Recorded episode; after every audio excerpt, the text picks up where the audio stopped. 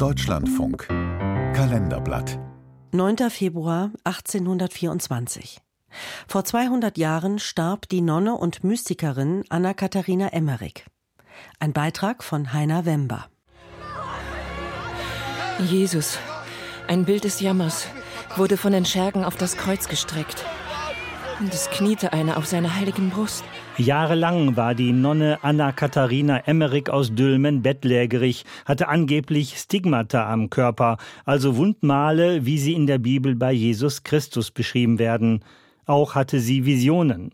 Der Dichter Clemens Brentano schrieb ihre Träume des Grauens auf.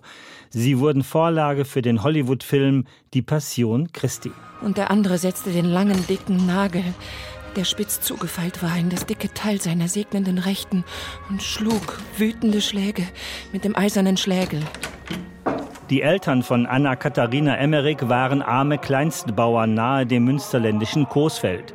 Anna kam 1774 zur Welt als das fünfte von neun Kindern. Das schmächtige Mädchen bekam Tuberkulose. Ihr Körper war schwach, aber Geist und Wille wurden stark. Nur vier Monate lang durfte sie zur Schule gehen, soll sich aber mit der Bibel selbst das Lesen beigebracht haben. Mit großem Ehrgeiz schaffte sie es, in ein Kloster aufgenommen zu werden.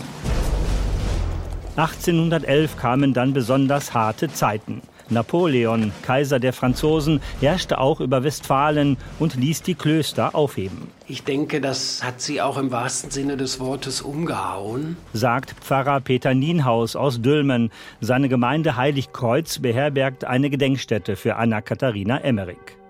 Anna Katharina musste sich eine neue Bleibe suchen, wurde krank und kam kaum noch aus dem Bett. In der Extremsituation unter Napoleon mit Hunger und Tod brachen angeblich auch die Wundmale Jesu Christi an der Emmerich auf. Blut an Stirn, Händen und Füßen. Blutige Kreuze auf Brust und Bauch. Der Körper ist ja immer so ein Stück Spiegel der Seele. Und das, was sie im Innersten bewegt, das findet bei ihr körperlich Ausdruck. Anna Katharina wollte die Stigmata verheimlichen. Sie war offenbar keine Selbstdarstellerin. Doch um die wundersame Nonne entbrannte das, was wir heute einen Medienhype nennen. Katholiken pilgerten zu ihr hin, Emmerich sollte für sie beten. Die vermeintlichen Wundmale an der Nonne wurden zum Wunder von Dülmen stilisiert. Genau das Richtige für den exzentrischen Dichter Clemens Brentano aus Berlin. Er zog um ins Münsterland und wich der Emmerich sechs Jahre lang nicht mehr von der Seite. Er sah sich selbst als den Schreiber, aber dass er dieser kranken Frau da auch zu sehr auf die Bälle gerückt ist. Das war ihm nicht so klar. Brentano schrieb die Visionen Emmerichs in besonders dramatischer Sprache auf. Sein Buch Das bittere Leiden unseres Herrn Jesu Christi wurde später zum Bestseller. Brentanos Emmerich-Schriften wurden mehr gelesen als Goethe und Schiller. Für die preußische Obrigkeit in Westfalen war das mit den Wundmalen Christi alles fauler Zauber. Sie setzte eine Untersuchungskommission ein.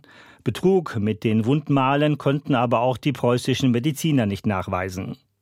Am 9. Februar 1824 starb Anna Katharina Emmerich mit 49 Jahren. Ein erster Seligsprechungsprozess verlief im Sande.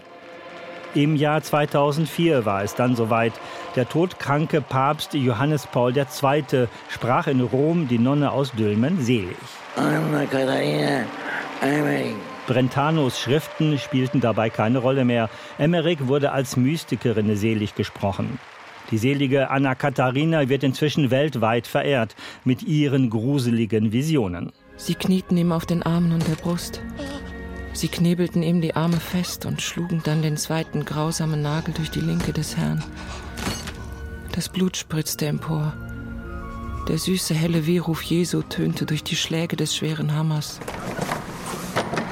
Pfarrer Peter Nienhaus verwaltet in Dülmen ihr Erbe.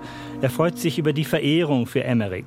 Aber die filmische Verwendung ihrer Visionen im Kinofilm Die Passion Christi von Mel Gibson findet er dennoch unpassend.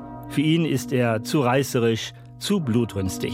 Der Gibson muss gesagt haben, mit der Bibel und den Angaben, die sich da finden, kann ich nur eine halbe Stunde Film füllen. Mit Emmerich kriege ich dann auch einen richtigen Film mit Überlänge hin.